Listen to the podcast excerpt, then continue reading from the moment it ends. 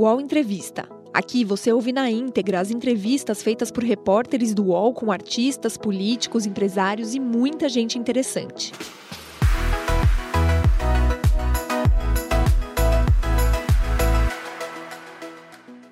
Olá, bem-vindos a todos e todas. Este é o UOL Entrevista e hoje entrevistaremos o coordenador do Movimento dos Trabalhadores Sem Teto e deputado federal eleito por São Paulo, Guilherme Boulos.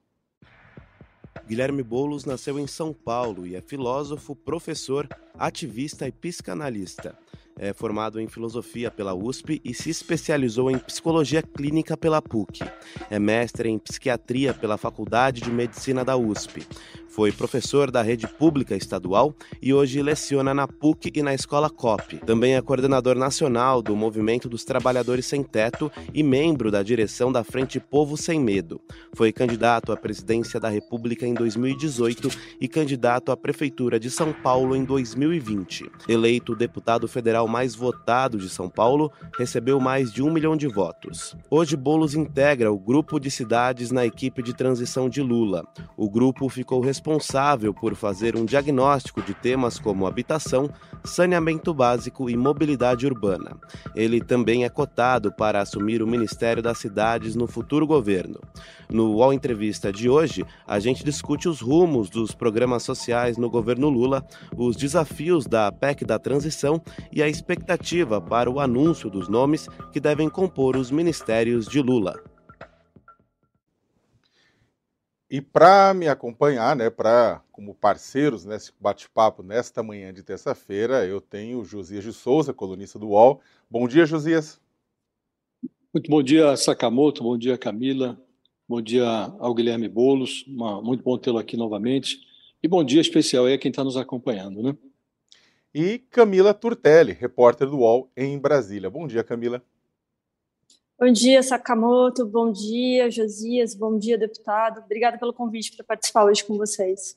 E é claro, meu agradecimento especial para o Guilherme Boulos, né, que parou as atividades da transição, né, está dentro lá do CCBB, lá do Centro Cultural Banco do Brasil em Brasília, para nos atender aqui do UOL e falar sobre transição e sobre outros assuntos. Bom dia, Guilherme. Bom dia, Sakamoto. Bom dia, Josias, Camila e todo mundo que acompanha a gente no UOL. Satisfação estar com vocês de novo. Guilherme, eu queria começar nosso bate-papo com uma pergunta que acho que está na ordem do momento. Né? A, a, deputada federal Samia Bonfim ela tinha dado uma entrevista para nossa colega Mônica Bergamo, afirmando que o PSOL tinha formado maioria interna já para decidir ficar oposi na oposição ao governo Lula, que começa agora em janeiro de 2023. Depois você veio a público e disse que não era bem assim, né? É, discordava dessa avaliação da SAMI. Eu queria, acho que é a pergunta que o pessoal quer saber, né? Ah, o PSOL vai ficar na oposição ao governo Lula ou vai fazer parte da base do governo Lula no Congresso Nacional? Bom, Sakamoto, é, primeiro seria uma insanidade o PSOL se colocar na oposição ao Lula. Hoje, a oposição ao Lula são os bolsonaristas, é a turma que está acampada na frente de quartel, é a turma que não reconhece o resultado das eleições. O PSOL fez parte da frente ampla que ajudou a eleger o Lula, é, e o PSOL deve compor a base do governo. Né? A deputada Sami expressou uma opinião que é dela, é, e do grupo político que ela faz parte dentro do partido, e eu não acredito que essa posição vai prevalecer no próximo dia 17, semana que vem, quando se reúne o Diretório Nacional do PSOL. É, eu defendo que o PSOL seja a base de apoio ao governo Lula, o que não quer dizer, em nenhuma hipótese, perder a sua autonomia. Né? O PSOL mantém sua coerência, tem suas bandeiras, tem seus princípios, mas também tem um entendimento e uma responsabilidade histórica de que nós temos uma oposição de extrema-direita, com a qual não dá para brincar, é uma oposição violenta, é uma oposição raivosa, é, que vai seguir no primeiro ano de governo Lula. E dou um exemplo muito claro do que, que é autonomia, mesmo sendo base de apoio.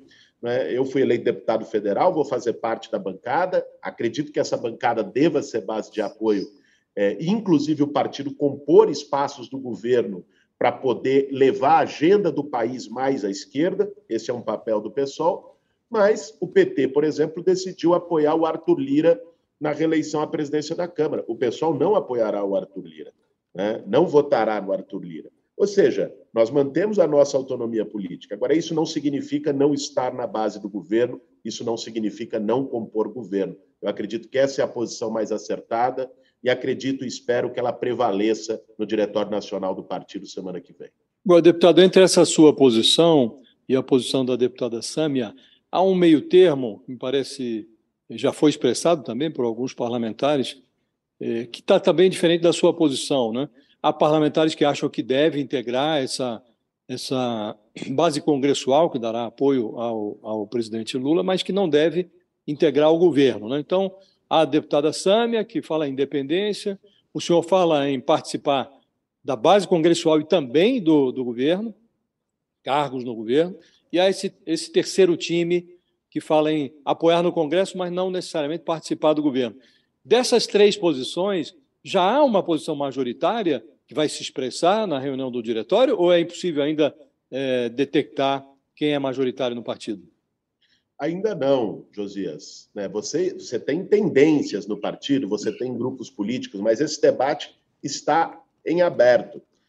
Aqui, até aqui, em defesa da, da posição que eu acho a mais adequada, Josias, imagine uma situação. Nós temos a deputada Sônia Guajajara, né, uma liderança indígena expressiva da articulação dos povos indígenas do Brasil, da PIB. O Lula resolveu criar o Ministério dos Povos Originários. A Sônia, se for convidada para ser a ministra dos Povos Originários, ela não deveria ir? Seja, é, é uma oportunidade histórica dos povos indígenas terem um ministério. Nós temos a maior liderança dos povos indígenas do Brasil. É lógico que a Sônia deveria ocupar esse espaço, representando inclusive a sua luta. Né? E essa compreensão é importante que o partido tenha. Nós fizemos uma frente para derrotar o Bolsonaro, e agora é necessário uma frente para reconstruir o Brasil. Essa frente é ampla? É. Essa frente tem setores com os quais nós não concordamos? Certamente tem, como na própria eleição já tinha na frente que se construiu. Agora, o papel do PSOL é puxar a pauta e a agenda política do país mais à esquerda. Se nós não fizermos essa disputa, né, nós estamos dando de barato que setores da centro-direita, do centrão, ocupem esses espaços. Não acho que é a tática mais inteligente. Deputado, é, o, a opinião da deputada Sâmia não é qualquer opinião, né? A deputada Sâmia hoje é a líder da bancada do pessoal na Câmara. É, eu quero saber se é, esse, esse racha, se essa divisão atrapalha de alguma forma na possibilidade que existe hoje do senhor, por exemplo, assumir o Ministério das Cidades ou da deputada Sônia assumir dos povos indígenas. E caso isso se concretize, se os senhores assumam mesmo é, cargos como ministros no governo, como que fica a postura crítica do pessoal em relação ao governo Lula mesmo? Vamos lá, Camila. É, primeiro, eu não, não, acho que essas discussões influenciem, até porque a maioria da bancada eleita do PSOL, a bancada que vai assumir a partir de 1 de fevereiro, já se posicionou para ser base do governo na Câmara. Né? A deputada Sam é a atual líder, legitimamente, tem o meu respeito, mas neste momento a posição dela não expressa a posição da maioria da bancada que foi eleita e que assumirá em 1 de janeiro. É, eu, eu, não sou candidato a ministro, Camila. Eu fui candidato a deputado, é, me orgulho da votação que tive, sou grato ao povo de São Paulo por ter me concedido a maior votação é, de um parlamentar de esquerda da história do país, com mais de um milhão de votos, a maior votação do Estado também nessas eleições, e pretendo exercer o meu mandato na Câmara. Agora, não me furtaria a ajudar na reconstrução do Brasil, se assim chamado pelo presidente Lula, como acredito que a Sônia Guajajara, que também foi eleita, é, não deveria fazê-lo. Né? Agora, isso, reitero, não significa abrir mão da independência, da autonomia. Os partidos de centro, ou de centro de direita liberal, de direita moderada, como queira chamar, tiveram espaços dentro dos governos é, do Lula e da Dilma anteriormente, e não deixaram de defender as suas posições políticas. Ao contrário, disputaram as suas posições para que fossem posição de governo. Um governo é um espaço de disputa, de relações de força, de forças diferentes, de composição.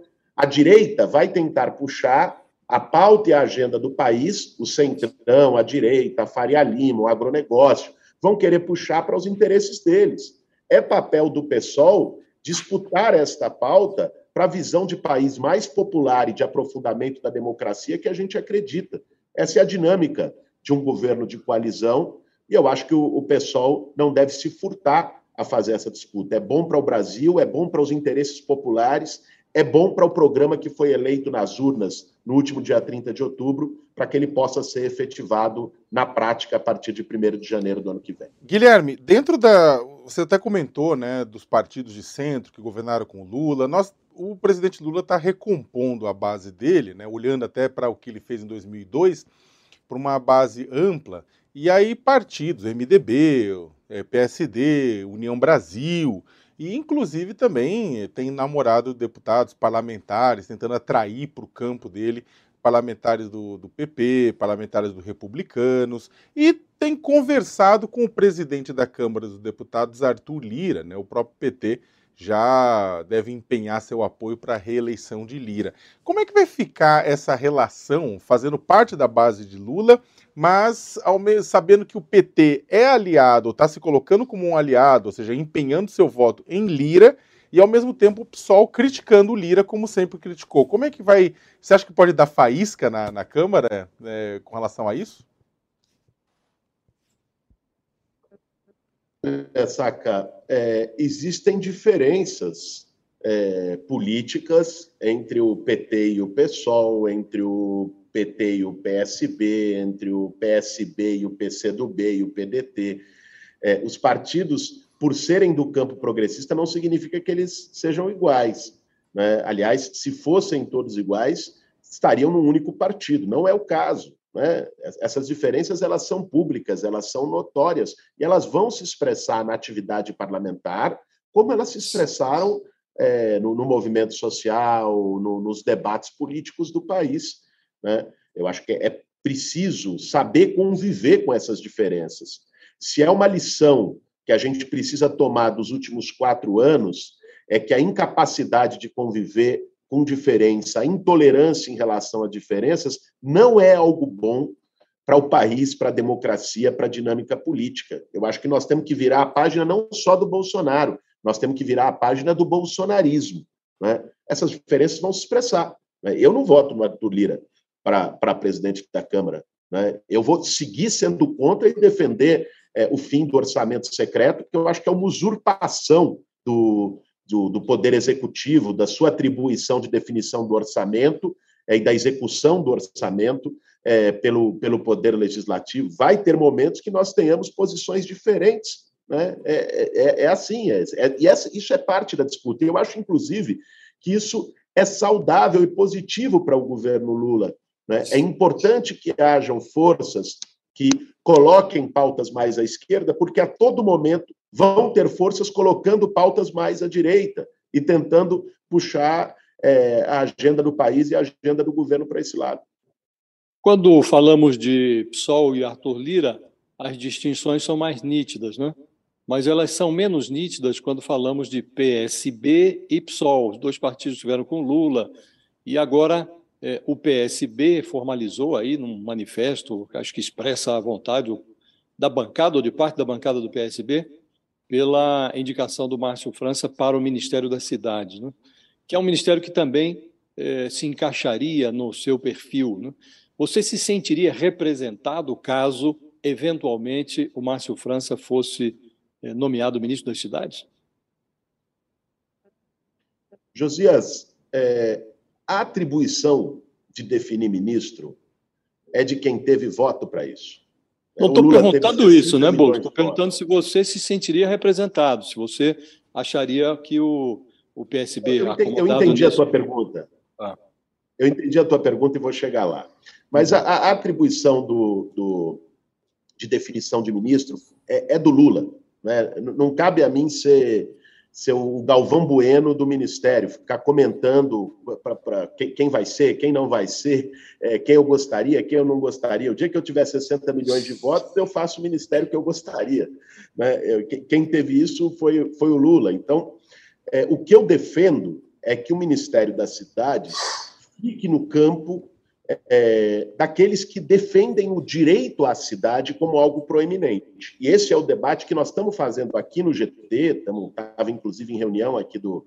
Dei uma saidinha para poder conversar é, aqui com vocês, da reunião do grupo de trabalho. Então, por exemplo, você tem um debate sobre construção de moradias populares em regiões mais centrais, perto de onde tem infraestrutura, de onde tem urbanização, perto dos polos geradores de emprego. Você tem um debate de transição energética nas cidades, né, de você fazer conjuntos habitacionais com energia solar, com água de reuso, é, de você promover hortas urbanas na perspectiva de uma cidade verde. Você tem um, um, um debate de fazer cumprir o Estatuto da Cidade, com desapropriação de imóveis nas regiões centrais que não cumprem sua função social. Para mim, o ministro precisa representar esses debates, precisa representar as demandas dos movimentos sociais, e isso é o que nós colocamos, inclusive, para o presidente Lula. Essa posição não é apenas minha, inclusive é da maioria do, dos coordenadores do grupo de trabalho de cidades, é, do qual eu faço parte. Independente do nome que seja escolhido, eu acho que tem vários nomes relevantes nesse campo, é, precisa ter essa conexão com uma visão de cidade que seja mais contemporânea, que seja mais democrática, que seja mais participativa né, e que combata a segregação entre centro e periferia. Deputado, entrando nesse assunto sobre os trabalhos que estão sendo feitos lá na transição, é, eu queria saber, entender um pouquinho como que o governo eleito tem estudado, tem é, elaborado para não cometer os mesmos erros que aconteceram no Minha Casa Minha Vida. Não vou nem entrar na questão da Casa Verde Amarela.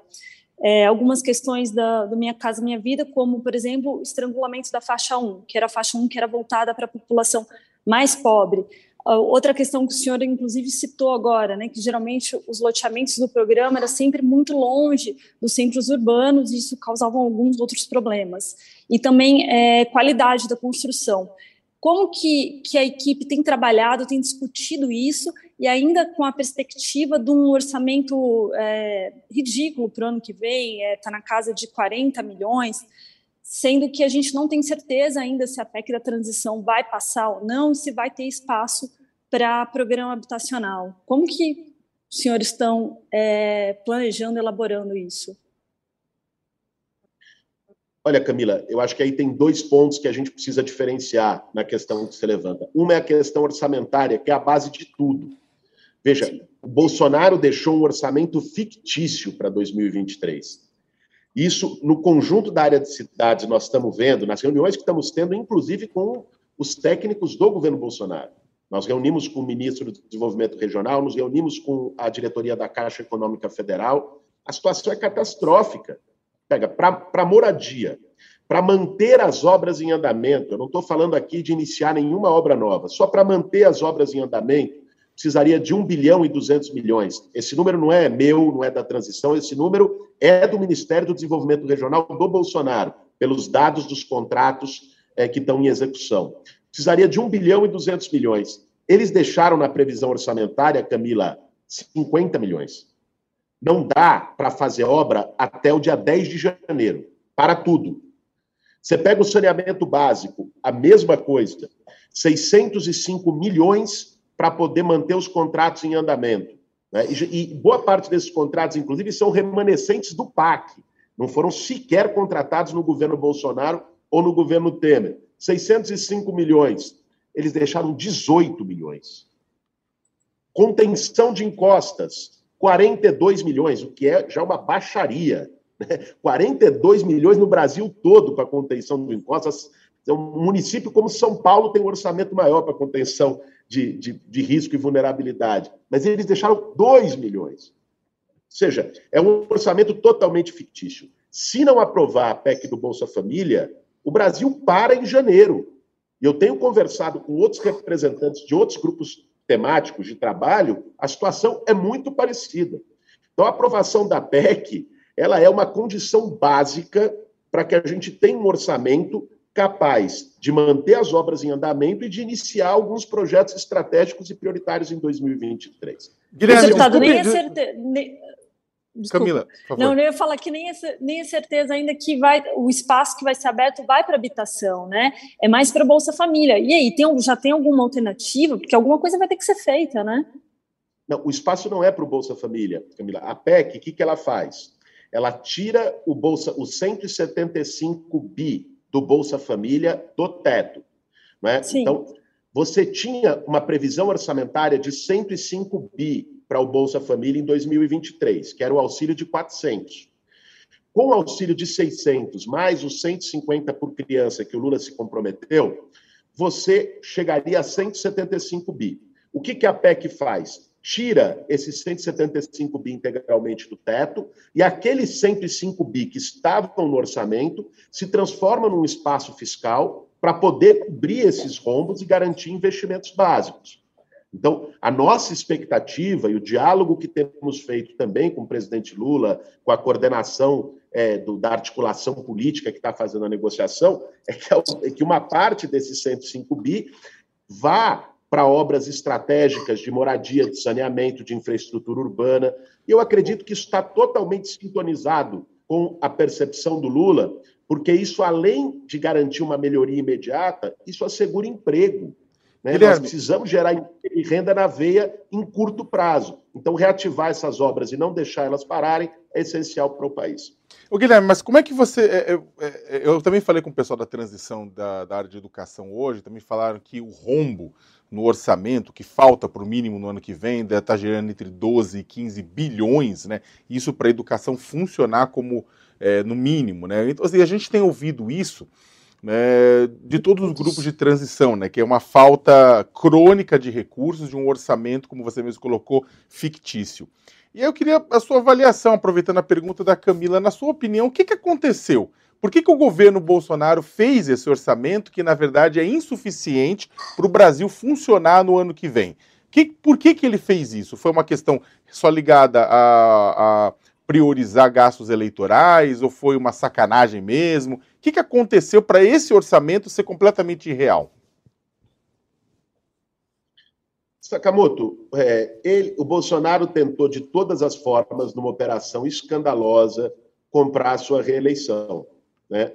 Então, ele alterou a Constituição né, para poder é, demonstrar uma preocupação que ele não teve ao longo do seu governo com, com os setores populares, com o combate à fome, com a geração de renda.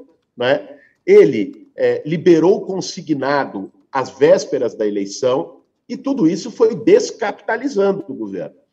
Aí eu já fico imaginando a conversa dele com Paulo Guedes lá. Falou, pô, nós temos que compensar isso e tal. Aí foi, foi compensar isso no orçamento de 23, né, tentando fazer um corte transversal em todas as áreas no orçamento de 23, quando, na crença dele, ele teria ganhado a eleição, aí podia voltar a fazer as maldades habituais. Eu acho que esse foi, foi o cálculo né, é, que, o, que, o Bolsonaro, que o Bolsonaro fez e deixou, na sua irresponsabilidade, é, deixou o país nessa situação. E o que o, o, o Lula está tentando fazer agora com a aprovação da PEC Bolsa Família é minimamente estabilizar, o que é insuficiente. Precisaria de um espaço fiscal maior. Mas você vê, se com a proposta dessa PEC por quatro anos a Faria Lima já deu um chilique, né? imagine se o Lula é, tivesse proposto é, algo mais ousado, como estava inclusive no próprio programa de governo, que é uma nova regra fiscal com a, com a revogação do teto. Mas nós temos uma situação que é emergencial, para além de considerações ideológicas, políticas, partidárias, é uma situação emergencial para o país não parar daqui a dois meses. Deputado, eu queria aproveitar a sua formação acadêmica em psicologia clínica para lhe perguntar se você consegue traçar um diagnóstico para o Bolsonaro, que desde a derrota eleitoral é, está se dedicando a uma reclusão no Palácio da Alvorada, aparece em cerimônias militares, agora chora em público, de frente de comandantes militares. Né? É, é possível, a seu juízo, é, aproveitando essa sua formação em psicologia clínica, traçar um diagnóstico? O que, estaria acontecendo do ponto de vista clínico com o presidente da República? Olha, Josias, você sabe que o, o, o Freud tem um, um livro é, um texto, na verdade, chamado Psicanálise Selvagem, é, que ele fala, pô, quando os psicanalistas se metem a querer analisar todo mundo sem o cara ter sentado no divã, isso é psicanálise selvagem. Então eu vou exercitar um pouco de psicanálise selvagem aqui, estimulado pela, pela tua pergunta.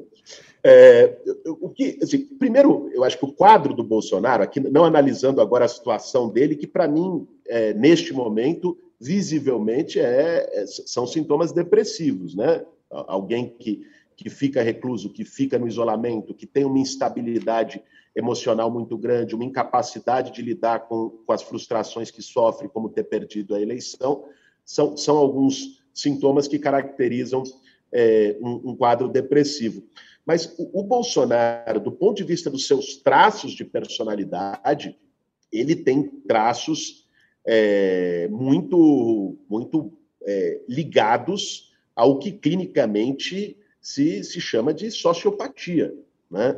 porque é alguém com uma incapacidade tremenda de empatia, de sentir a dor das pessoas, existe uma certa indiferença dele em relação à dor alheia, o que ficou muito caracterizado é, na pandemia, né? é alguém é, que não, não, não aceita qualquer tipo de negativa ou de limitação é, que venha do mundo e tenta se colocar como como onipotente, é alguém que não demonstra afeto, né? O Bolsonaro tem muita dificuldade de demonstrar é, afeto e que faz é, leituras em geral muito descoladas do que é do que é a realidade, né? Começa a teoria a construir teorias é, paranoicas, conspiratórias é, a todo momento. Então eu, eu ficaria por aqui na, na, minha, na minha psicanálise selvagem de, de, de, de ver traços de, de, sociopatia no Bolsonaro e, e, neste momento,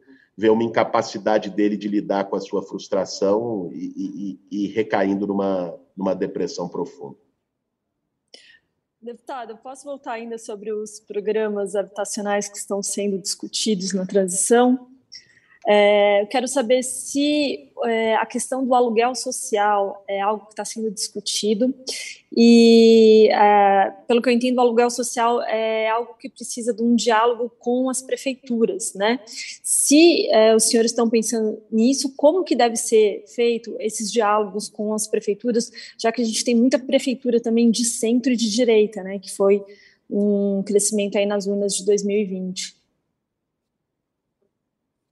Vamos lá, Camila. Eu acho que voltando a esse ponto que é, que é importante, veja, é, você tinha colocado, inclusive, na tua pergunta anterior, o que, que pode se fazer diferente, ou que aperfeiçoe o Minha Casa é, que inclusive ficou sem resposta. Os limites que teve. claro, claro, porque é, uhum. surgiu outra pergunta na hora, então estou fazendo questão de retomá-la aqui. Muito bem. É, tô, por, por, por isso mesmo. Então vamos lá, eu vou, vou responder as duas agora numa tacada só. É, primeiro, em relação ao Minha Casa Minha Vida, eu acho que o grande mérito do Minha Casa Minha Vida foi o subsídio elevado para a faixa 1. Nós temos um problema histórico nas políticas habitacionais brasileiras, que elas foram políticas de crédito e de financiamento. Foi assim no BNH lá atrás na ditadura, é, foi assim agora no Bolsonaro, no Casa Verde e Amarela. O Minha Casa Minha Vida na faixa 1, ele não é crédito, ele é subsídio essencialmente. Isso é muito importante porque 92% do déficit habitacional brasileiro são famílias que ganham menos de três salários mínimos. Né? Então, é, isso, essas pessoas não são sujeitas de crédito, né? elas só podem adquirir a sua moradia por subsídio. Agora, o problema da localização e da qualidade dos empreendimentos precisa ser melhorado. Né? Da localização, um dos debates que está sendo feito no GT, é lógico, é, é, isso não está definido ainda, o relatório final só vai ser apresentado dia 12 e depois avaliado pelo presidente Lula, mas uma das propostas é ter um subsídio localização. O que, que seria isso? É você pagar um valor diferenciado por empreendimento de acordo com a sua localização. Da outra vez não era assim. No Minha Casa Minha Vida anterior, no tradicional, é, você pagava um valor fixo, o que acabava fazendo com que a, o, o, setor privado construísse nas regiões mais periféricas, porque o custo do terreno era maior, era menor, e isso levava a um sobrelucro para eles. Então, se você paga valores diferenciados pela disponibilidade de infraestrutura, pela oferta de emprego, né, que seria esse subsídio de localização, você já faz uma Seria um subsídio maior? Situação. Um subsídio maior, quanto mais próximo ao centro urbano, quanto mais próximo aos locais de trabalho, esse subsídio é maior, é isso? Seria um subsídio maior quanto mais próximo de regiões centrais e menor quanto mais periférico e até proibitivo para alguns terrenos que não têm infraestrutura. Tem, tem terrenos que não devem ser admitidos pelo programa para construir habitação. Você fazer Mas, 4, 5 mil moradias nos fundões de não sei onde, onde não tem transporte adequado, onde não tem creche, onde não tem posto de saúde, isso não, não, não é admissível, né? Mas vai precisar de mais orçamento para isso, né, deputado? Olha, você precisa não, não necessariamente de mais orçamento, mas de acordos com municípios e com a própria SPU, a Secretaria do Patrimônio da União, para disponibilização de terreno porque o, o, custo da construção numa região central ou periférica é o mesmo. O que muda é o custo do terreno. Se você faz parcerias com as prefeituras que têm bancos de terra, e se você utiliza terras, que é uma proposta nossa também, da Secretaria do Patrimônio de União, prioritariamente para habitação de interesse social, você corrige essa distorção. Inclusive, a União tem prédios e terrenos nas regiões centrais, muitos abandonados, que poderiam ser requalificados para se fazer moradia popular. Agora, sobre a questão da, da locação, Camila, eu acho que nós temos que diferenciar o que, que é o aluguel social tradicional, que é, vai lá, a prefeitura paga um aluguel para alguém que está em área de risco e sair do risco, para alguém que sofre um despejo e tal, e o que, que é a política de locação social. É, eu defendo que você tenha uma política de locação social inicialmente voltada para os setores mais vulneráveis. Seria ter um parque público de habitação como existe na Europa, como existe nos Estados Unidos, é, em, vários países do mundo. Ou seja, você constrói habitação em vez de você dar titulação para a pessoa, você cria uma locação social, um valor de aluguel altamente subsidiado e para atender determinados setores mais vulneráveis. Então, por exemplo, você criar condomínios de locação social para atender a população em situação de rua de forma emergencial, certo? Você tem que ter políticas emergenciais para resolver esse drama de centenas de milhares de brasileiros que estão jogados nas ruas nas grandes cidades. Você ter políticas de locação social para pessoas com deficiência. Você ter, ou seja, para setores específicos, você investir na locação social com o cuidado devido de, se você também usa o aluguel como substituto da política habitacional, há um risco tremendo de você redefinir o patamar de valor de aluguel e a atuação do aluguel social ser um instrumento de especulação imobiliária. Né? Então, a política pública tem que ter também uma ferramenta para impedir que isso seja apropriado pelo rentismo da especulação imobiliária. O Entrevista volta já.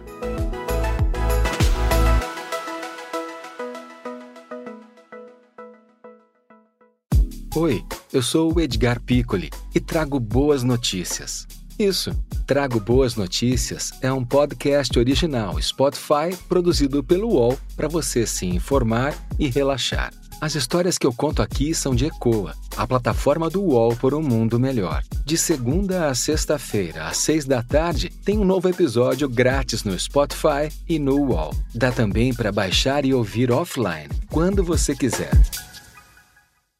Guilherme, ah, do meio da. Eu vou passar um pouco, voltar um pouquinho para a questão da política. Ah, nas últimas semanas, após o resultado das urnas ser conhecido, a gente tem vivido no Brasil atos golpistas. Né? Primeiro trancando rodovias federais e estaduais, depois acampando em frente a quartéis, pedindo uma intervenção, ou seja, pedindo um golpe militar. Né? Milhares de seguidores do presidente da República, inclusive tem gente aí em Brasília acampado em frente ao Forte Apache, ao comando do Exército. Né? Como é que você tem visto essas manifestações? O que, que você acha que deveria ser feito para enfrentar as manifestações, para desmobilizar as manifestações? Ou você acha que elas vão acabar se desmobilizando sozinhas? E o que você acha a respeito do risco de conflitos e confrontos no dia 1 de janeiro na posse de Lula? Sakamoto, é, é, preciso caracterizar o que são essas manifestações, porque senão tudo entra no balaio, ah, são manifestações, né? Aí depois alguém vai lutar por, por emprego, por terra, por direitos, também são manifestações. Não. O que está acontecendo na frente dos quartéis no Brasil são atos golpistas. São setores da sociedade que não aceitaram o resultado das eleições e que estão na frente dos quartéis clamando para que as Forças Armadas deem um golpe de força é, e tomem de assalto o poder de Estado, né? fechando o Supremo, o Congresso, é, deslegitimando a vontade é, de milhões de brasileiros nas urnas. Então, isso é crime. Uma coisa é liberdade de expressão, uma coisa é liberdade de manifestação, outra coisa é crime contra a democracia. Né? Você atuar e estimular é, um golpe de Estado é um crime contra a democracia previsto é, na, na, na, Constituição brasileira, no Código Penal brasileiro, e, e, precisa ser tratado dessa forma. Agora, eu acho que o melhor caminho, Sakamoto, mais do que ir lá e dispersar as pessoas, o melhor caminho é pegar por quem está financiando e por quem está estimulando. Existem lideranças políticas por trás disso, existem empresários por trás disso. Essa é a turma que está bancando o, o, o pessoal que está ali na frente do quartel-general então, é, é preciso que essas pessoas sejam responsabilizadas criminalmente. Eu acho que esse, esse é o caminho. Por meio de investigação, se responsabilize. Quem que é? O velho da van? É, é, é, o cara lá do restaurante? É quem, quem que é? Né? Essas pessoas comprovou, seguiu o dinheiro, comprovou que está bancando, tem que encana, tem que responder.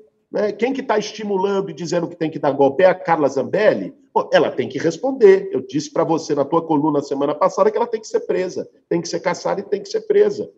Entendeu? Eu acho assim, as pessoas precisam responder por esses atos, não é mais até do que é, aquelas que eu, que eu sinto, uma parte das pessoas que estão lá estão, inclusive, sendo utilizadas por uma mentira. Você olha, as pessoas acreditam em coisas é, é, que até chega a ser risível em algum momento, né? Comemoraram a, a prisão do Alexandre de Moraes, depois comemoraram que a eleição tinha sido anulada, depois pediram para disco voador intervir, chamar o exército, ou seja, é, divulgaram por aí que generais com nomes impróprios né, dariam o um golpe no Brasil. Assim, é, elas estão sendo utilizadas e manipuladas por outrem. E esses utilizadores têm que ser responsabilizados. Nós estamos falando do que está acontecendo dos quartéis para fora, né? Mas há um fenômeno acontecendo também dos quartéis para dentro, né? Os três comandantes que hoje estão à frente do Exército, da Marinha da Aeronáutica divulgaram uma nota considerando legítimos esses movimentos à frente dos quartéis. Esses mesmos comandantes eh, estão aí a ameaçar entregar o posto antes da, da posse do Lula para não bater continência ao novo presidente da República.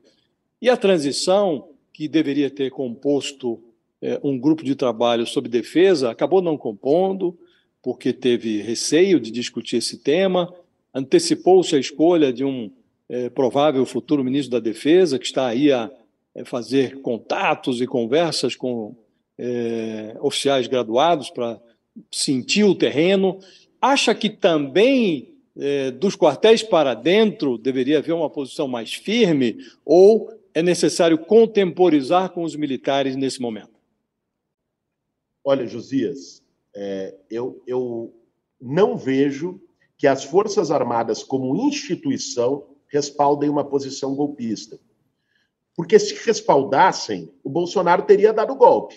Não foi por falta de vontade que o Bolsonaro não deu um golpe. Ele não deu um golpe porque ele não teve apoio militar, porque ele não teve as forças junto com ele.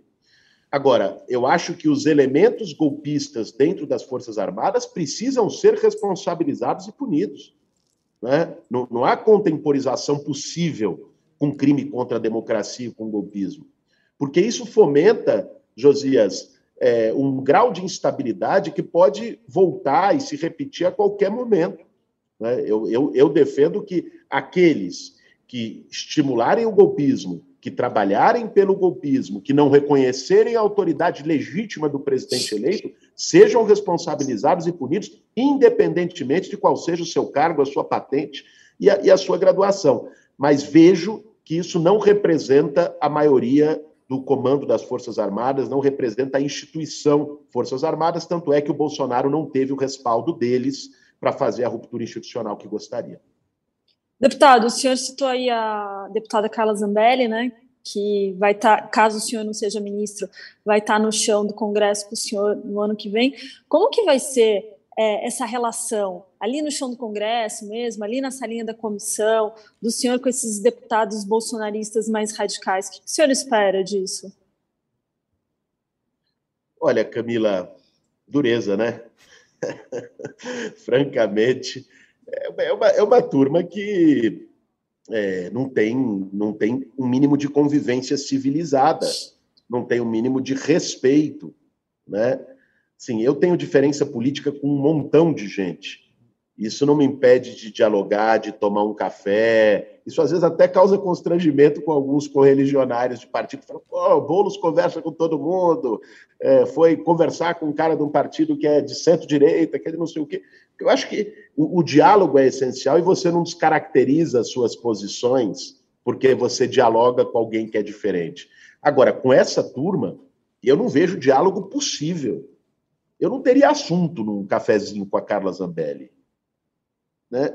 A, a, além do que, ela. Assim, que, que, a postura, essa coisa odiosa, intolerante, eu acho que vai ser, tenho certeza que vai ser uma convivência bastante conflituosa, não só com ela, mas como com essa bancada é, bolsonarista raivosa. O senhor teve conversas com o Lula sobre o ofício de ser deputado o presidente eleito Lula deu algum conselho sobre isso? Afinal de contas, os senhores são próximos, né? E o Lula já teve bastante tempo ali nessa função. Qual foi o conselho não, não. que ele te deu? não, não, não, não, não, não, conversamos sobre, sobre o ofício de deputado. Tivemos, tivemos é, conversando depois das eleições e tal, temos uma relação política e pessoal é, de, de proximidade mas não tivemos a oportunidade de conversar ainda sobre o, o, ofício de deputado da Câmara. Conversei com outras pessoas, com outras lideranças, com, com quem? mais antiga, né? inclusive companheiros do, do, do, meu partido. Chico Alencar? É, com o Chico, com a Luísa Erundina, com Ivan Valente, que são pessoas com uma experiência de grande trajetória no parlamento, e, e o conselho que eu vou guardar para mim, que eles me deram, é um engove antes, outro depois, viu, Camila? Vai ter que ser assim. Guilherme, a... eu estou lendo aqui as mensagens do, do pessoal que está acompanhando a gente, a... acompanhando a entrevista, e tem, tem várias pessoas perguntando né, sobre se você vai sair, se pretende se candidatar a prefeito de São Paulo em 2024 pelo PSOL, né? Eu queria que você respondesse. Está até o Eugênio também Dias Leite, especificamente, pedindo Sakamoto, se possível, pergunte ao Bolo se ele tem intenção em algum momento de se candidatar à presidência da República. Né? Ele já está acelerando, mas começando então com a pergunta para a Prefeitura de São Paulo. Você, a, você tem intenção de concorrer a prefeito de São Paulo? Como é que tá, como é que tá as movimentações nesse sentido desde já? Sakamoto, tem desdobramentos que eu te diria que são quase naturais. Eu fui candidato a prefeito de São Paulo em 2020, numa situação adversa. Eu tinha 17 segundos na televisão, é, sem estrutura. Tinham cinco candidaturas do campo progressista. Eu era candidato pelo PSOL, o PT tinha candidato, a Rede tinha candidato, o PCdoB tinha candidato, o PSB tinha candidato. Mesmo nessas circunstâncias difíceis, nós fomos ao segundo turno, travamos uma batalha de igual para igual e um embate respeitoso e civilizado é, que, que a maior cidade do Brasil merece. Então, após isso, houve a indicação, né, compromisso, inclusive, do próprio presidente Lula, junto com o Haddad, junto com o Luiz Marinho, presidente estadual do PT, de compor uma frente para nos apoiar a, a Prefeitura de São Paulo em 2024. A minha pretensão é, sim, ser candidato a prefeito de São Paulo em 2024. Agora, de, daqui para lá tem 2023 no meio, né? Então é, a gente não pode viver pulando de, de uma campanha eleitoral em outra. Eu acho que nós temos uma batalha num primeiro momento que eu devo enfrentar no parlamento, que é uma batalha pela reconstrução do Brasil. O meu foco está nela, está na batalha de 2023, mas pretendo sim ser candidato e espero que com a unidade de todo o campo progressista, para que a gente possa é, ter um projeto democrático, popular, para a maior cidade da América Latina. Deputado, já que você tem tanto receio de falar de, 2000, de 2024, né? eu queria falar já de 2026, né? porque falando aqui sobre o presidente Bolsonaro, você traçou o perfil de um psicopresidente opata, né? Só que esse psicopresidente opata recebeu alta agora dos eleitores e vai ah, cuidar da vida, né? Alguns personagens já estão se diferenciando do Bolsonaro. O próprio Tarcísio de Freitas, que se elegeu governador em São Paulo, disse: Eu não sou bolsonarista raiz, já está se reposicionando em cena. Você nota que vai haver uma alternativa de direita. Ainda que o Bolsonaro não se ajeite mental, mentalmente, vai ter alternativa de direita. O que eu lhe pergunto é: é que cenário imagina para 2026? Lula declarou que não pretende se candidatar à reeleição. Acredita nisso? Haverá alternativa no polo de esquerda? E o que imagina que acontecerá no outro polo? Josias, eu acho que 2026 vai depender única e exclusivamente do que for o governo do presidente Lula nesses quatro anos. Se o Lula conseguir é, implementar o programa que, que foi eleito nas urnas, se o Lula conseguir fazer um, um processo consistente de geração de emprego e renda, né, de valorizar novamente o salário mínimo, de investir em políticas sociais, em moradia, reequipar o SUS, voltar a ampliar universidades públicas, fortalecer o ensino básico no Brasil. Se o Lula conseguir fazer um, um programa de reconstrução social do nosso país, é, eu acho que por mais que a direita esteja unificada em 2026, terá muita dificuldade de fazer frente a esse projeto. E eu acho que se, se o Lula estiver bem de saúde, né, firme, disposto, né, é, não há de se descartar que seja candidato à reeleição. Essa, essa será uma, uma definição dele também do, do PT e dos partidos do campo progressista. Se eventualmente não for, é, haverá uma discussão para buscar também, ou se possível, um nome de unidade, ou não, do, do campo progressista, é, para representar este legado é, de, de reconstrução de esquerda. Agora, uma coisa é certa, né? se, se, se houver dificuldades no governo, né? e aí porque a gente sabe, já está vendo, nem assumiu, a Faria Lima já está gritando, o Centrão já está já tá gritando, já está reivindicando, ou seja, é, se, se tentarem fazer um cerco ao governo Lula, é, quem se fortalece com isso, do meu ponto de vista, é o bolsonarismo. Né? O bolsonarismo não acabou porque o Bolsonaro foi derrotado nas urnas. O bolsonarismo será a principal oposição ao Lula, né, seja na sua forma raiz, seja na sua forma Nutella, mas ele vai ser a principal oposição ao Lula nesses quatro anos. Mesmo sem Bolsonaro, né? Haverá, haverá, eventualmente, um bolsonarismo sem Bolsonaro, a seu juízo? Eu acho que sim. Pode, pode haver sem Bolsonaro. Se o Bolsonaro é, não, não, não conseguir sair da sua letargia, não conseguir reocupar este posto, né, você pode ter outras lideranças que ocupem esse espaço. Porque vamos, vamos ver uma coisa, Josias. O que, que a, o que a gente está chamando de bolsonarismo, que é esse caldo ultraconservador, preconceituoso, intolerante, violento, racista, de apologia à ditadura e por aí vai, isso sempre existiu no Brasil. Né? Isso não foi o Bolsonaro que criou. Sempre existiu gente que achava que na ditadura era melhor, que bandido bom é bandido morto, que direitos humanos é para humanos direitos, que negro é inferior, que mulher tem que ficar em casa. Esse tipo de ideia sempre existiu no Brasil. O Bolsonaro deu corpo, deu voz e organizou esse campo político. Né? E, se, e traduziu isso no bolsonarismo. Eu acho que mesmo que o Bolsonaro saia de cena, vão ter outras lideranças que representem essa, essa extrema-direita e esse pensamento atrasado disputando no cenário político. Guilherme, é... Camila, por favor. Não, só uma pergunta que acho que eu tenho que estar acabando. O GT do senhor teve alguma dificuldade de conseguir informações com o governo atual? E das que chegaram, teve alguma surpresa? Assim, ah, a gente sabia que isso daqui não estava indo muito bem, mas a gente não sabia que estava dessa forma. É, Camila, no ponto das informações, te confesso que não. Desse ponto de vista, sobretudo o quadro técnico do governo é, cumpriu com as suas obrigações. O que, convenhamos, não é nenhum favor, né? uma obrigação legal de, na transição, passarem as informações e tem passado. Todas as informações que nós requisitamos, seja do MDR, seja da Caixa, seja da SPU, de quaisquer um dos órgãos, foram obtidas pela, pelo nosso grupo de trabalho. Agora, o que nos surpreendeu mais é o tamanho do buraco. A gente sabia. É, aí, aí eu te digo duas coisas. A primeira é o que eu já mencionei aqui do, da, do orçamento fictício de 2023, né, que não dá para pagar obra em janeiro. E a segunda é o do papel do orçamento secreto no Ministério. Isso é uma coisa escandalosa. Se você for ver o MDR, que vai acabar, porque era a fusão do Ministério das Cidades com Integração Nacional. Aí eles criaram o Ministério do Desenvolvimento Regional. Então, nós estamos falando de dois ministérios.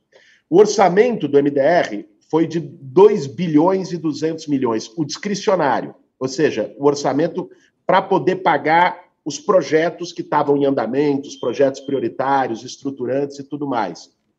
Só de orçamento secreto, de emenda do relator, no MDR foram 4 bi. Ou seja, o orçamento secreto era mais que o dobro do orçamento que você tinha geral para fazer moradia, saneamento e mobilidade. E quase todo esse orçamento secreto ia para asfalto para recapeamento, né? porque é algo que é, eu fico impressionado como uma parte, uma parte da, da população, até da classe média brasileira, tem uma sedução por asfalto. Né? Então, aí, botou asfalto, o prefeito é bom, o governo é bom, né? pode ter gente morrendo de fome na esquina, pode ter alguém morando embaixo do viaduto, mas botou um asfaltozinho ali, eu vou votar no cara. Né? E aí, e, e, os prefeitos trabalham com isso, os deputados faziam emenda de asfalto e recapeamento, o dinheiro que era para ir para saneamento, para moradia, para infraestrutura urbana, ia para recapeamento e para roubo. Para roubo, porque a, a, também esse acordo dos, das prefeituras com os deputados e as empreiteiras, é, em vários casos, nós já vimos que deu caixa 2, que deu lavagem de dinheiro, que deu tudo isso. Então, assim, o tamanho do orçamento secreto e o tamanho do rombo do orçamento de 23 foram duas coisas que me surpreenderam bastante. Guilherme, é, dentro das suas, é, entre, das suas entrevistas nas últimas semanas, você tem criticado bastante os decretos de Jair Bolsonaro, tem defendido bastante o revogaço, né? O próprio PSOL apresentou um documento né, com uma série de, de decretos e portarias que precisariam ser revogadas. Se você tivesse que listar três portarias ou decretos de Bolsonaro que o governo Lula deveria cancelar nos primeiros dias, quais que você apontaria? Olha, Sakamoto, eu, eu gostaria de poder apontar 300 e não três, porque são muitos retrocessos. É que a gente só tem três minutos, então tentar. Então, então, eu vou apontar os três. Não, não vou ser prolixo, não, vou ficar nos três. O, o, primeiro é o do sigilo de 100 anos, né? Eu acho que isso é uma moralização da, da administração pública, do ponto de vista da transparência, isso é essencial. O segundo é, decreto que precisa, o conjunto de decretos e portarias, instruções normativas e tudo mais que precisam ser revogados são os da liberação de armas, porque vamos lembrar que o Bolsonaro facilitou a liberação de arma por decreto, porque ele não conseguiu aprovar no parlamento na época. E o terceiro foi a destruição dos conselhos de participação.